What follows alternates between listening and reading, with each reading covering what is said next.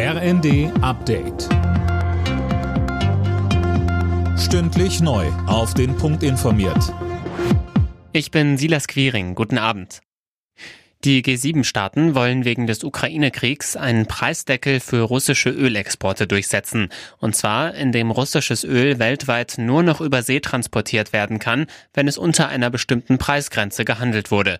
Die G7-Staaten wollen weitere Länder überzeugen, mitzuziehen und damit auch die weltweite Inflation zu bremsen. Finanzminister Lindner. Diese Preisobergrenze für russische Ölexporte ist darauf ausgelegt, die Einnahmen Putins zu reduzieren, eine wichtige Finanzierungsquelle für den Angriffskrieg zu schließen. Und gleichzeitig wollen wir Anstiege globaler Energiepreise eindämmen.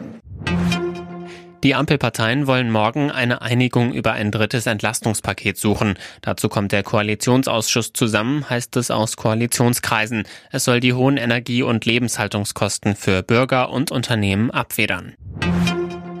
Kanzler Scholz sieht den Strukturwandel in den ostdeutschen Braunkohleregionen auf einem guten Weg. Bei einem Besuch in der Lausitz zeigte er sich optimistisch, dass es gelingt, dort trotz Kohleausstiegs genügend Arbeitsplätze zu schaffen. Scholz sagte, Ich bin also überzeugt davon, dass wir das hinbekommen werden, diese Veränderung zu einer guten Zukunft zu gestalten.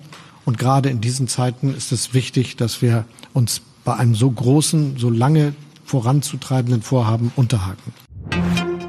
Das in Leipzig verschwundene Baby ist wieder da. Dem wenige Wochen alten Jungen geht es ersten Erkenntnissen zufolge gut. Er war gestern mitsamt Kinderwagen in einem Supermarkt verschwunden. Nun wurde er in Brandenburg entdeckt. Das Baby war kurzzeitig einer Frau überlassen worden, die damit verschwand. Alle Nachrichten auf rnd.de